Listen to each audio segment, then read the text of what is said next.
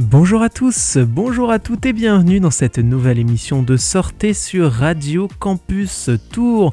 Nous sommes le 26 mai, le mercredi 26 mai. On se retrouve donc pour cette nouvelle émission sur le 99.5 FM et sur internet radiocampustour.com. Et aujourd'hui, pour cette nouvelle émission, j'ai la chance de recevoir le directeur du théâtre, euh, le directeur de l'opéra de Tours, pardon, monsieur Laurent Campellone. Bonjour. Bonjour. Euh, nous sommes donc là pour cette émission pour parler de votre parcours, de qui vous êtes et bien évidemment de cet opéra de Tours et de cette programmation euh, de ce festival de réouverture qui a commencé il y a déjà quelques jours et qui va se poursuivre jusque cet été euh, pour fêter la réouverture des lieux de culture. et pour commencer cette émission, cette interview, eh bien je voudrais savoir effectivement, est-ce que vous pourriez me faire une petite présentation rapide de l'opéra de Tours L'opéra de Tours qu'est-ce que c'est? Alors l'Opéra de Tours, c'est euh, une maison lyrique euh, qui est euh, située au centre de la ville de Tours. Donc, c'est-à-dire c'est un opéra qui a été construit au 19e siècle, alors qu'il y avait déjà plusieurs scènes, plusieurs salles de spectacle au même endroit. Et puis, à la fin du 19e siècle, il y a une grande salle d'opéra qui a été construite, qui est toujours là, qui a brûlé comme tous les théâtres du monde, et puis qui a été reconstruite à la fin du 19e siècle et qui est là depuis euh, dans, dans, ce théâtre, eh bien, il y a une programmation donc d'opéra avec euh, plusieurs titres par saison. Euh, c'est aussi la maison où réside l'orchestre régional. Donc il y a une programmation également symphonique. L'orchestre est à la fois dans la fosse et sur le, plateau. Et puis on a toutes sortes de, toutes sortes de concerts, de musique de chambre, de récitals vocaux, aussi une programmation pour le jeune public.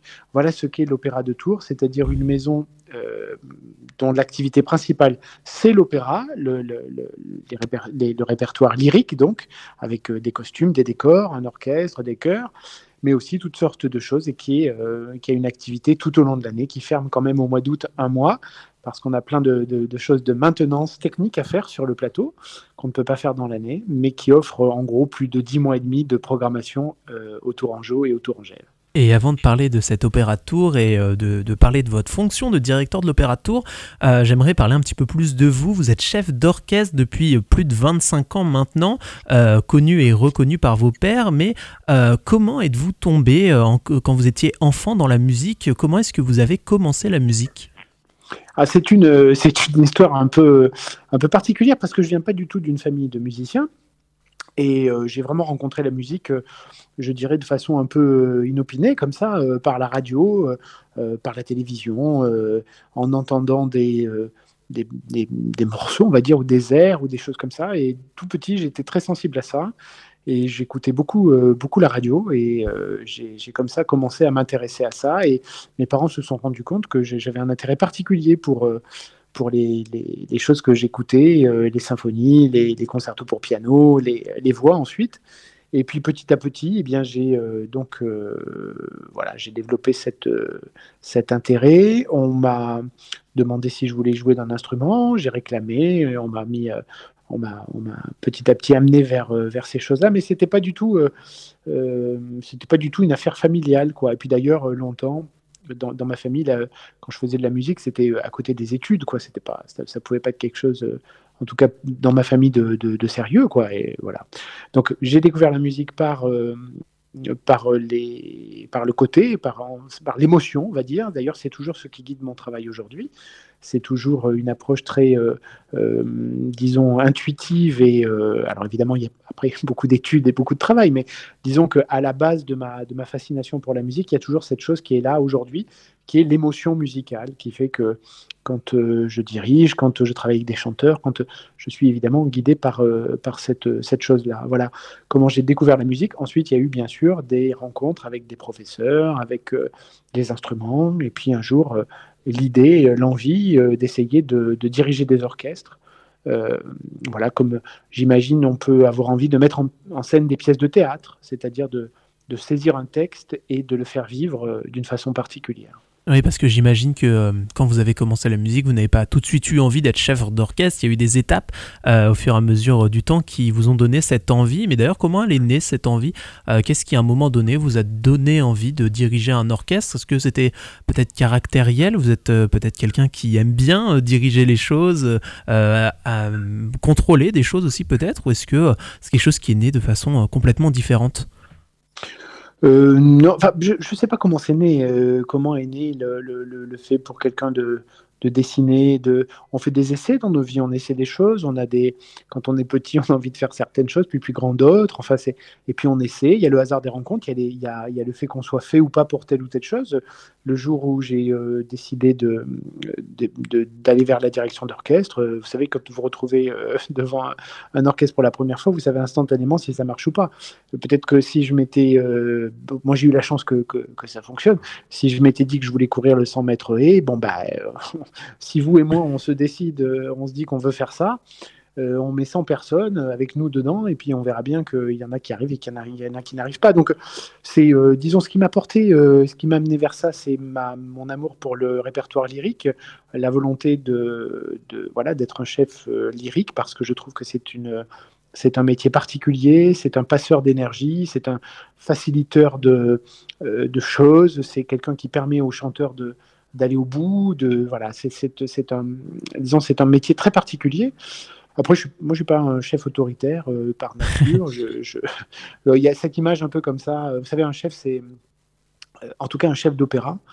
c'est aussi beaucoup quelqu'un qui, qui est face. Nous, on tourne le dos au public, hein, les chefs d'orchestre. Donc, on n'a pas ce rapport très particulier qu'ont les chanteurs, qui sont eux yeux dans les yeux avec le public.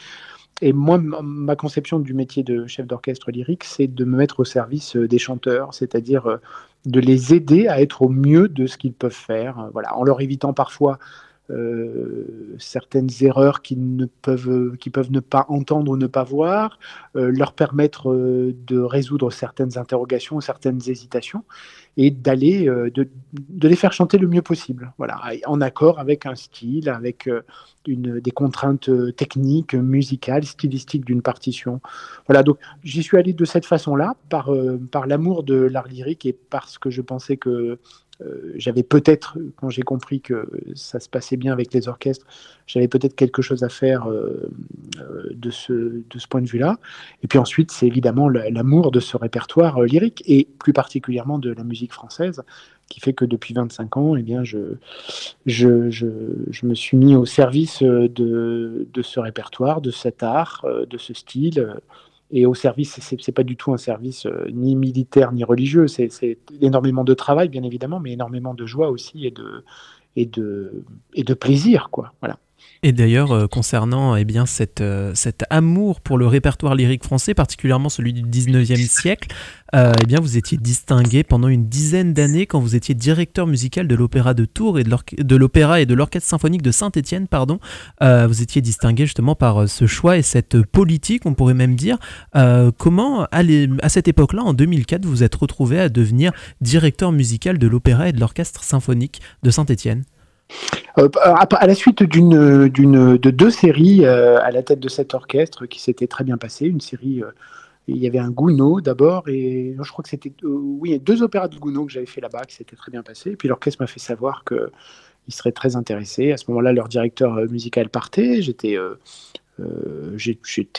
a priori pas enclin à me poser comme ça dans une maison, mais je dois dire que le l'affection a été immédiate et réciproque avec cet orchestre de, Saint-Étienne, avec le cœur de Saint-Étienne, cette maison entière. Et j'y ai passé 11 euh, ans de, grand bonheur avec euh, un public incroyable, euh, très attaché à, l'opéra, à la fois très attaché à cette maison, à venir voir des spectacles, un public très comment dire, euh, qui, n'est pas dans l'apparat, qui, est, vraiment passionné, quoi, avec des gens qui viennent euh, au spectacle euh, et dont l'opéra fait, enfin, fait partie de leur vie. C'est, un public très émouvant et c'est une ville qui, qui est toujours très très chère à mon cœur. J'ai beaucoup d'amis beaucoup d'amitiés tissées, les musiciens de l'orchestre, évidemment les choristes de cet opéra. On, je dirais pas qu'on se parle tous les jours, mais il se passe pas une semaine sans que j'ai de nouvelles des uns ou des autres. Et voilà, c'est une, une, ça a été une très très belle histoire d'amour musical et artistique. et voilà, donc c'est à la suite de ces deux séries qu'on m'a, il cherchait un directeur musical, il y a eu un concours évidemment que j'ai eu la chance de remporter. Et ensuite, nous avons travaillé pendant, euh, oui, pratiquement 12 ans et beaucoup autour du répertoire français, voilà, et euh, qui était déjà à l'époque une passion et qui est devenu ensuite euh, une, spécialité et qui fait que aujourd'hui on m'appelle pour le diriger dans, dans toutes les maisons du monde, quoi. Oui, c'est ça, ce que, c'est ce que j'allais dire après. Euh, vous avez dirigé de, nombreux, euh, de, nombreux, de, nombreuses formations. Euh, je pense notamment à l'orchestre symphonique de la radiodiffusion bavaroise ou encore aux orchestres philharmoniques de Radio France, l'orchestre de chambre de Paris, pour ne citer que, parce que la, liste est beaucoup trop longue. Il me faudrait toute la fin de l'émission pour faire la liste. qu'est-ce que ça fait d'avoir l'opportunité de jouer avec des formations aussi prestigieuses, de jouer et de, de proposer eh bien, son art un petit peu partout autour du monde. Euh, c'est une reconnaissance, j'imagine. Qu'est-ce que ça procure comme émotion? Euh, c'est surtout une grande responsabilité parce que euh, nous parlons d'orchestres qui sont d'un tel niveau que leur niveau d'exigence vis-à-vis des chefs d'orchestre est à la hauteur du niveau de technique et d'excellence qu'ils sont. C'est-à-dire qu'ils ont un, tel niveau technique et une telle expérience, une telle, une telle richesse instrumentale que euh, ce, sont des, ce sont des mécaniques d'une telle, euh, complexité et perfection qu'on ne peut pas les mettre dans les mains de tout le monde. Donc, arrivant devant, devant ces, ces formations-là, on, a évidemment une lourde responsabilité qui est comment euh, les faire jouer euh, le mieux possible et surtout comment leur apporter quelque chose. Parce que il faut. Euh, vous voyez, par exemple, j'ai beaucoup dirigé au Bolshoi à Moscou et dans les titres qu'on m'a proposés, lorsqu'on m'a proposé un titre russe, j'ai évidemment refusé parce que je, n'ai rien à apporter à, ces musiciens qui, dans, cette musique, est, constitue l'ADN. Je, je, très. Je serais très évidemment, je, peux diriger Tchaïkovski avec eux et avec grand plaisir, mais mon but euh, quand, je vais euh, dans ces grandes maisons, c'est que les musiciens en, en, tirent quelque chose, ne serait-ce qu'un plaisir d'être avec quelqu'un qui connaît bien ce répertoire et qui connaît bien ce style, mais ça c'est le minimum, et puis au mieux d'en tirer quelque chose pour eux dans leur, euh, dans leur perception et leur conception de ce répertoire. Donc c'est surtout beaucoup de, beaucoup de disons, d'exigence envers soi-même, quand euh, beaucoup d'humilité parce que ce sont de grands musiciens, et euh, généralement quand on arrive devant un orchestre en, en sachant ce qu'on veut, en en ayant une, disons, une plus-value stylistique à leur apporter et quand on les respecte et qu'on leur donne, qu'on est précis avec eux, euh, ça, se, passe bien. En tout cas, avec toutes ces maisons, ça, se passe bien parce qu'il y a un grand respect. Je les respecte évidemment euh, au niveau de ce qu'ils sont et je me présente à eux chaque fois en essayant de, de leur apporter, euh, de leur apporter quelque chose. Voilà. Donc euh, malgré le fait que vous travaillez avec des musiciens euh, aussi euh, talentueux, il y a toujours quelque chose à leur apporter. Vous avez toujours cette impression d'être utile. On, se dit peut-être qu'avec des musiciens aussi talentueux, peut-être que c'est difficile de leur apporter des nouvelles choses, alors que en fait ce n'est pas le cas. Il y a toujours des choses à apporter, à apprendre. bien évidemment qu'avec un orchestre qui aurait, disons, une technicité moins importante ou qui a peut-être moins l'habitude de jouer ensemble, par exemple certains orchestres de festival, euh, le travail n'est pas le même. Il, doit, il doit aussi euh, aller vers des choses purement techniques. Euh, avec ces orchestres-là où les difficultés techniques a priori se résolvent d'elles-mêmes, on, passe à un niveau différent d'interprétation et, qui ne veut pas dire que le reste n'est pas intéressant, mais disons les problématiques se posent en d'autres termes. Je, je, vous donne un exemple. La première fois que euh, été invité au Bolshoi, on m'a proposé un titre français en reprise, c'est-à-dire qu'ils avaient déjà une production et on me proposait de reprendre cette euh, production avec euh, deux répétitions, ce que j'ai refusé parce que c'est un orchestre brillantissime, mais qui est ancré dans des traditions sonores qui sont excellentes, magnifiques, mais qui ne sont pas applicables à tout. Et quand on m'a demandé quel titre je souhaiterais faire, j'ai proposé un Verdi. il s'agissait d'une nouvelle production de Traviata en demandant énormément de services de lecture d'orchestre. De service de répétition, parce que je savais que leur technique, par exemple la technique d'archer, je vais être un peu technique, l'archer, c'est, vous savez, cette, ce, bout de bois avec du crin qu'on, tire sur les violons, les violoncelles et qui, qui met les, vibrations, euh, les, cordes en vibration. Ils ont une technique d'archer très très pleine qui, qui, va, qui va très bien au répertoire russe, qui est inimitable. Mais par exemple pour Verdi ou pour le répertoire français, euh, c'est autre chose qu'il faut. Ce sont d'autres habitudes de jeu. Et euh, je savais qu'en touchant au répertoire français, on était trop loin de ça. Alors qu'avec Verdi, avec, euh, disons, deux semaines de répétition euh, pleine d'orchestre, on arriverait à changer le son dans le sens que je pensais nécessaire pour cette partition Traviata. Donc, au lieu des deux ou trois services qu'il donne à chaque chef, j'en ai demandé neuf. Et vous imaginez bien que c'était la première fois que je dirigeais au Bolshoi. Quand on se présente devant un orchestre qui a l'habitude de répéter en trois répétitions et qui a un chef qui a exigé neuf répétitions, vous avez intérêt à avoir des choses à leur dire et à leur, euh, à leur, apprendre parce que sinon ils n'ont pas envie de passer neuf ou dix services de lecture, c'est-à-dire vraiment de travail euh, du son. Euh, avec vous. Et, bon, voilà. Donc, et ça, s'est très bien passé parce qu'effectivement, ils ont mesuré que euh, les choses propres à ce répertoire, qui n'avaient pas l'habitude de jouer de cette façon-là, eh bien, ça prenait du temps et ils en ont tous, au bout d'une répétition, euh, été très heureux et ils se sont engagés dans ce, dans ce travail avec, avec beaucoup d'intérêt, beaucoup de, de passion. Pour un musicien d'orchestre euh, qui joue dans une fosse, d'ailleurs dans un orchestre symphonique sur scène, le, pire ennemi, c'est la routine, c'est-à-dire de, perdre le, de faire que des notes, voyez, parce qu'ils font tellement de programmes chaque semaine, il y a tellement de choses qui se passent que voilà, dès, qu'un chef, dès qu'ils ont un chef qui leur propose euh, de façon construite euh, de, de, retrouver le plaisir, la, euh, je dirais pas l'innocence, mais en tout cas la, découverte de s'engager et d'avoir des, de, redevenir musicien et interprète. À ce moment-là, euh, on peut leur demander beaucoup de choses. Y a, voilà, ça Et donc avec ces musiciens excellents techniquement, il faut, il faut arriver à leur, à leur permettre de toucher des formes sonores ou des, même des nuances. Vous voyez, je me souviens typiquement la première lecture qu'on avait faite avec les cordes de Traviata il y a un prélude au premier acte et au troisième acte de, euh, de, Traviata qui est extrêmement, euh, euh, extrêmement touchant, qui est pratiquement avec des cordes seules, avec des nuances très particulières qu'a écrite Verdi. Et quand on entre dans ces, dans ces répétitions-là, avec les cordes, généralement, on passe là-dessus parce qu'on ne fait pas de différence entre piano, pianissimo, etc. Ou alors on le fait rapidement, mais sans aller dans le fond de, de, de la réalité du son. Et bien là, euh, on l'a fait. Et pour eux, c'était un grand bonheur de prendre ce temps-là. Voilà. C'est comme ça qu'avec ces orchestres-là, on peut, on peut toucher à, des choses qui, les, euh, qui sont leur métier et que parfois ils, ils n'ont pas le temps de faire. Donc pour vous, c'est ça votre rôle de chef d'orchestre? C'est de leur, euh, les sortir de ce qu'ils ont l'habitude de faire? Non, c'est pas que ça. Mais, mais, mais non, parce que par exemple, il y a des, parfois des choses euh, très complexes techniquement, et là, il faut prendre le temps de décortiquer. Il y, a des, il y a des compositeurs qui sont très techniques. Mais ce que je veux dire, c'est que que ça soit en les aidant à, jouer quelque chose de très technique, en répétant euh, de façon séparée, lentement, en, leur indiquant les erreurs qu'ils peuvent faire, etc. Bon, que ce soit en les aidant à, surmonter des difficultés techniques, ou que ce soit dans des choses qui techniquement a priori ne sont pas un problème, en leur, permettant d'aller toucher des sonorités particulières, une beauté euh, qui est là, mais, mais qu'il faut aller solliciter. C'est ça le, rôle d'un chef d'orchestre, c'est de faire jouer mieux un orchestre et de faire chanter au mieux possible des chanteurs, un chœur. Et c'est alors pour euh, un ouvrage lyrique, d'en révéler toute la puissance de feu émotionnelle. Hein.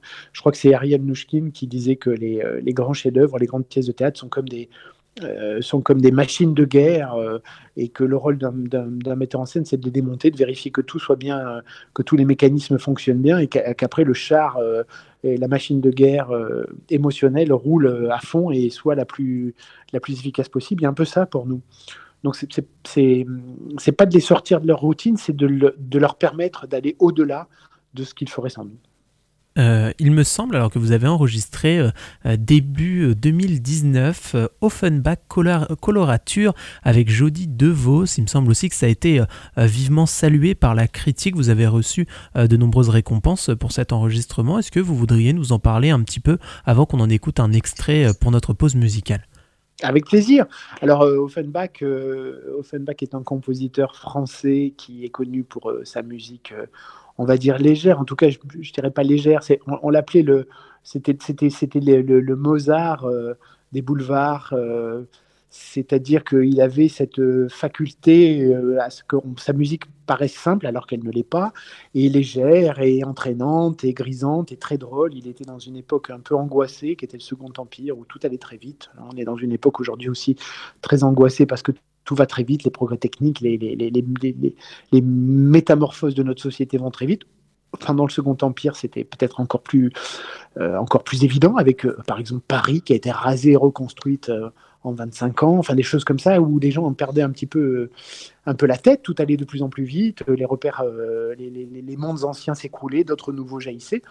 Et au milieu de tout ça, il y avait ce compositeur, donc Jacques Offenbach, qui, qui faisait rire le tout Paris, qui, euh, qui moquait les, mythologies anciennes, qui voilà. Et, bon, c'est un compositeur que, que j'aime beaucoup. Et avec euh, Jody DeVos, qui sera d'ailleurs euh, samedi après-midi, celui-ci là, samedi qui vient dans, dans trois jours, à l'Opéra de Tours à 19h. Euh, pour un très beau récital avec piano, eh bien, nous avons euh, décidé d'aller euh, chercher des, pièces pour sa voix, qui est, elle est une soprano coloratour, donc ça veut dire comme la reine de la nuit de Mozart, c'est-à-dire ses voix très aiguës, très agiles, et très puissantes pour Jody. Et on a donc choisi parmi des œuvres connues et moins connues d'Offenbach tout un, une espèce de un programme comme ça de pyrotechnique pour sa voix et effectivement, euh, ce disque a, reçu à peu près toutes les récompenses euh, du monde parce que euh, il est, il résume un peu tout ce qu'est le, la beauté du style d'Offenbach, c'est-à-dire à la fois une grande, une grande mélodie, un grand sens de la mélodie, un grand sens de l'orchestration, une, une écriture vocale complètement folle, et puis surtout cette espèce de chose qui fait que y a des compositeurs qui sont du côté du soleil couchant, d'autres du côté du, soleil levant, et, Offenbach est du côté lui du soleil en plein midi, avec euh, de la lumière sur tout, et, c'est irrésistible. Et moi, je vous propose d'écouter l'acte 1, scène 2, euh, Boule de neige, couplet de la dompteuse Je suis du pays vermeil.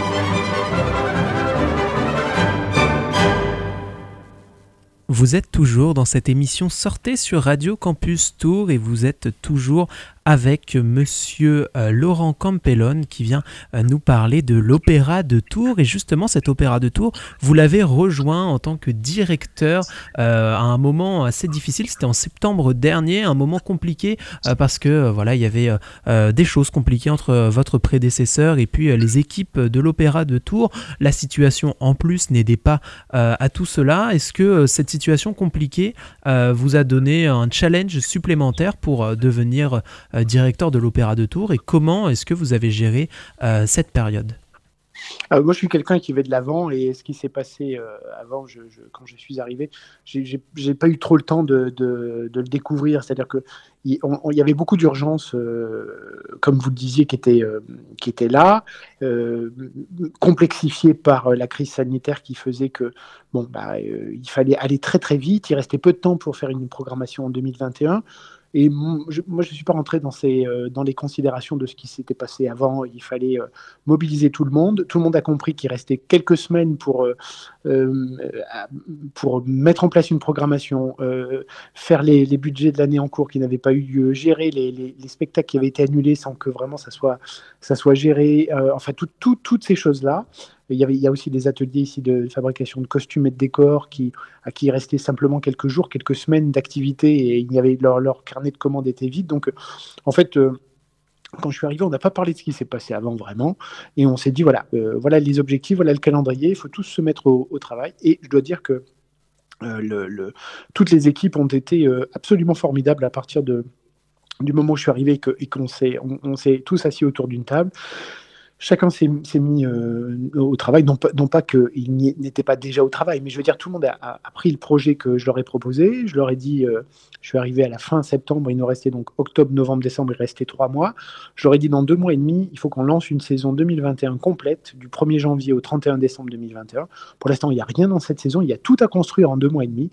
Il y a la communication, il y a les budgets de la maison à faire, il y a absolument tout à faire. Ce qu'on fait généralement en, en, un ou deux ans, on a, on a deux mois et demi à le faire.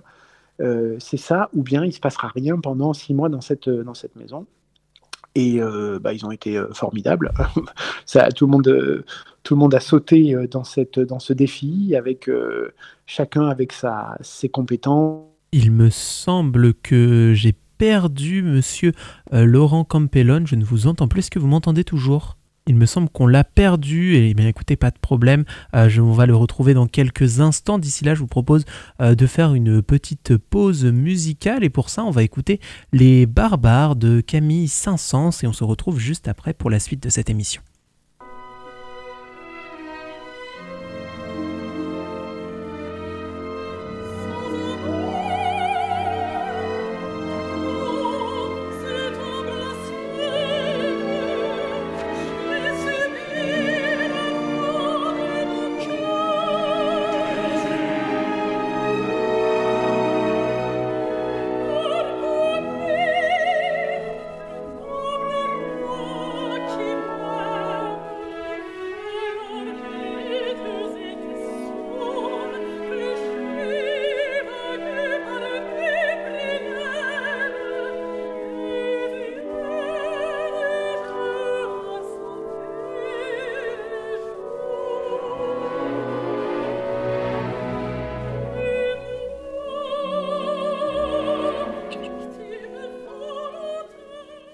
Nous sommes de retour dans cette émission Sortez. Il me semble que j'ai retrouvé monsieur Laurent Capellone. Oui, oui, oui. Alors, je ne sais pas pourquoi ça a coupé. Ce sont les mystères de la technique. Pas de problème. Toujours farceuse. Oui, je vous disais donc toute l'équipe euh, s'est jetée dans ce, dans ce défi avec euh, beaucoup de, avec beaucoup de passion, beaucoup de volonté, beaucoup d'enthousiasme. et, euh, tout le monde a fait des miracles. Hein. il faut dire les choses parce que, comme je vous le disais avant que le, démon de, l'informatique ne nous coupe. Euh, il, fallait faire en, deux mois, à peine deux mois et demi, euh, ce que d'habitude on met un ou deux ans à réaliser. Et que c'est un, un tour de force incroyable qui a fait que le 15 décembre, nous avons pu euh, rendre public une programmation sur 12 mois à venir, du 1er janvier 2021 au 31 décembre 2021, avec cinq ouvrages lyriques, des concerts symphoniques, euh, un partenariat avec la Comédie Française, euh, des grands, de grands artistes internationaux. des, enfin, c'est, ça a été une, un départ sur les chapeaux de roue. Et que ce soit moi ou toutes les équipes à ce moment-là, ça a été deux mois de travail ardu euh, et euh, croyez-moi, personne n'a pris de, de, jour de congé. Tout le monde était euh, absolument à la tâche de 7 h du matin à, à 22 h et ça a été aussi cette espèce de, comme ça, de, de feu tout de suite à, à, souder tout le monde. Et, et, voilà, et depuis, on est dans, encore dans la problématique Covid, mais disons dans, dans, une autre dynamique qui nous permet maintenant, après cette première période très, très tendue et très, très exigeante, de construire des choses à, moyen terme, à plus long terme. Et c'est voilà. Je dois vous dire qu'arrivant ici, je, savais que la, tâche serait, serait complexe au départ parce qu'il fallait à la fois rencontrer les équipes, les découvrir. Enfin, déjà que quand on prend la tête d'une institution euh, comme celle-ci, c'est toujours un moment euh, euh, tendu, difficile. Là, ça a été, ça a été très, ça a été très, très intense. Et je dois vous dire que depuis mon arrivée, il n'y a pas eu un seul jour où je, ne, sois, je ne sois venu au théâtre, où j'ai où, j'ai travaillé avec les équipes que j'ai que j'ai eu la chance de rejoindre, sans. Il n'y a pas eu un jour sans une immense joie, une grande fierté. Ce sont des, ce sont des voilà, les, gens avec lesquels je travaille au quotidien sont euh, sont incroyables. Il y a dans cette maison des, des, des volontés, des, des caractères, euh, des compétences euh, et qui sont tous bouleversants. donc c'est un grand honneur d'avoir rejoint cette équipe. Vous aviez dit au micro de France Musique il y a quelques mois maintenant que vous aviez expliqué euh, l'urgence de la réouverture et euh, le climat euh, psychologiquement compliqué pour certains artistes, pour certaines personnes travaillant au théâtre, à l'opéra. Aujourd'hui, la réouverture est actée. Ça fait quelques jours qu'on peut de nouveau se rendre à l'opéra et il y a un très beau festival de réouverture qui est proposé par l'Opéra de Tours. Avant de rentrer en détail là-dedans, j'aimerais qu'on échange quelques mots rapides sur justement cette brochure et sur ces images que vous pouvez retrouver sur le site internet de l'Opéra de Tours, euh, des photos magnifiques euh, de nature, d'oiseaux qui, euh, je crois, ont été réalisées par une tromboniste de l'orchestre de Tours. Est-ce que vous pouvez nous en dire quelques mots rapides? Bah, vous voyez, là, on touche encore du doigt ce que je vous disais. par deux exemples. Le premier, c'est que nous avons une, musicienne incroyable dans notre orchestre, qui est tromboniste de l'orchestre, et qui réalise des photos qui sont des photos euh, absolument euh, inouïe de nature. Alors, elle aime photographier euh, les animaux sauvages, elle aime photographier les, les, les, les, papillons, enfin toutes ces choses dont on peut se dire qu'elles sont, oui, bon, bah, ça, on a été, ça a été vu et revu 100 fois, sauf que j'incite les, gens qui nous écoutent à aller découvrir son travail, c'est absolument, c'est absolument inouï, quoi. Ce sont des photos qui pourraient être publiées dans, dans, dans, des revues spécialisées, The Nature ou des choses comme ça. Il y a une vraie poésie dans ces photos. Ah oui, oui, poésie, puis on se demande combien de photos faut-il pour arriver à attraper la photo où euh, la grenouille ferme un seul œil, euh, fait un clin d'œil au moustique qui lui tourne autour. Enfin, c'est incroyable. C'est d'une grande poésie, d'une grande beauté, d'une grande simplicité. Elle s'appelle Ingrid Picot aide. Euh, elle est voilà donc euh, elle est tromboniste de notre orchestre et ça c'est juste son euh, son passe-temps. Alors je vous dis pas comment elle joue du trombone parce que ça c'est ça c'est son vrai métier. Donc vous voyez on a des, talents comme ça. Puis l'autre exemple c'est ce que vous disiez tout à l'heure sur à l'instant sur le, festival. On, nous dit qu'on va réouvrir. Tout le monde attend ça depuis un an et je dis aux équipes est-ce que vous êtes enfin je vous propose qu'on fasse un grand festival et qu'au lieu de programmer deux ou trois petites choses qui étaient prévues enfin deux ou trois petites choses il y avait un opéra un concert je vous propose qu'on fasse pendant deux mois eh bien, des 30 concerts, euh, euh, qu'on programme des choses qui n'étaient pas prévues, qu'on ouvre, qu'on se... Eh bien, eh bien, tout a été possible. Pareil, en 15 jours, toutes les équipes ont fait un travail incroyable. Le théâtre a ouvert dès le 1er mai euh, dès le, 19 mai, qui était le premier jour de réouverture euh, euh, des théâtres de France, dès le premier soir, on avait un récital. Je crois qu'on était peut-être le seul opéra de, France à faire ça. Et ça, c'est grâce aux équipes. Des équipes qui disent, qui trouvent des solutions, voilà ce que, ce que j'ai qui m'entoure. C'est-à-dire que quand je les emmène sur des projets au service de la musique, des artistes et, et du public, je n'ai autour de moi que des gens qui trouvent des solutions pour faire que la musique, les artistes et, le public soient euh, avant tout euh, honorés, servis. Euh, et ça, c'est très, très émouvant. Voilà, encore, une, encore un exemple avec ce, festival qui a été mis en, place en, 15 jours, avec cet élan de toute la maison et une très belle pro, une très belle programmation. Nous sommes malheureusement euh, pressés par le temps, mais on vous invite évidemment à vous rendre sur le site de l'Opéra de Tours pour découvrir cette programmation euh, très riche et euh, très complète. et justement, on pense parfois, on pense que le théâtre c'est quelque chose réservé à une caste très particulière où il faut être habillé d'une certaine façon pour pouvoir se rendre au théâtre, que c'est quelque chose qui d'un point de vue tarifaire n'est pas abordable du tout. Est-ce que tout ça c'est la réalité ou est-ce que la réalité euh, de l'opéra, est différente?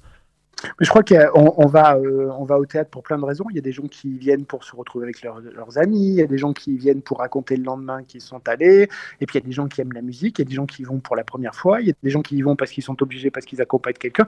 Il y a plein de raisons qui font qu'on va au théâtre. Moi, je viens d'une famille, euh, comme je vous le disais, qui n'est pas du tout musicienne. J'avais un grand-père qui était boulanger, qui avait une boulangerie à côté de l'Opéra de Toulon. Et, euh, et c'est lui qui aimait l'opéra, qui aimait la musique et qui aimait. et il avait un rapport, je pense, qui a été comme ça moi quand j'étais petit. C'est pas une famille de musiciens, mais c'est un rapport très très simple et, et intuitif. On y va parce qu'on aime ça. Et je pense que il faut, il faut pousser la porte, il faut, faut venir voir, il faut. Euh, là, par exemple, pendant le festival, on a des tarifs, on a des concerts gratuits, on a des tarifs pour les, pour les jeunes, on a, euh, voilà, il y, a des, il y a des tarifs à 5 euros, il y a des tarifs à 10 euros, il y a des concerts gratuits. Faut, faut, faut venir, faut, faut, faut pousser la porte, faut venir s'asseoir et, et entendre. On a, par exemple, euh, deux, deux, grands moments. Euh, là, il y a un concert, de, un gala lyrique avec, euh, on a six grands solistes, six grandes voix, un chef incroyable qui s'appelle Hervé Niquet. C'est le 4, 6 et 8 juin. Il faut venir voir ça parce que je défie quiconque de venir et de s'ennuyer ou de ou de pas de pas ressortir en vouloir en, voulant aller découvrir toutes sortes de, de choses. Je pense que c'est une très bonne initiation, une très bonne introduction à ce que c'est que l'opéra.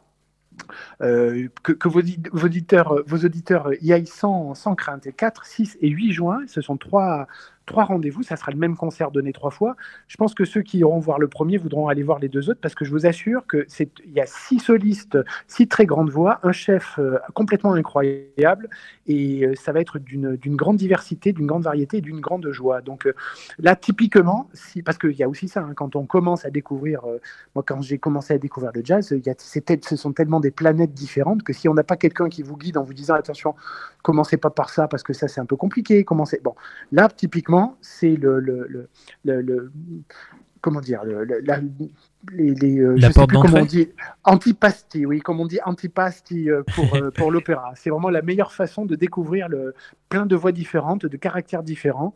Je vous ai dit, il y a, six solistes qui ont des, des, caractères, des voix, des physiques et complètement différents, et c'est une, une très très bonne entrée en matière.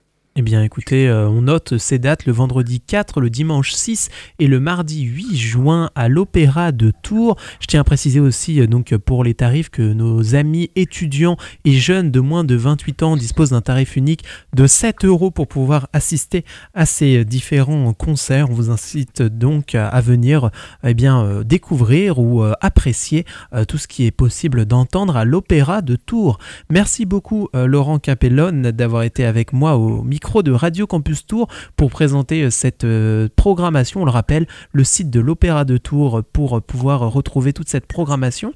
Euh, je vous laisse le, mot de la fin. Qu'est-ce que vous voudriez dire pour terminer cette interview concernant cette programmation, concernant d'ailleurs vos équipes?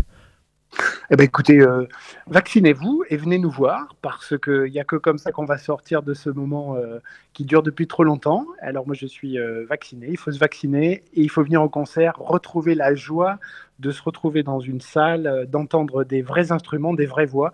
Et pour ceux qui ne l'auraient jamais fait, eh bien venez découvrir ce que c'est que d'avoir des voix sans micro. C'est absolument, c'est une sensation physique qui n'a pas d'équivalent.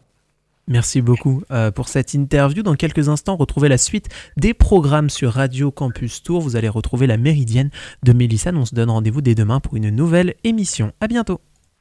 Au revoir. Cette radio fait partie du réseau Radio Campus France.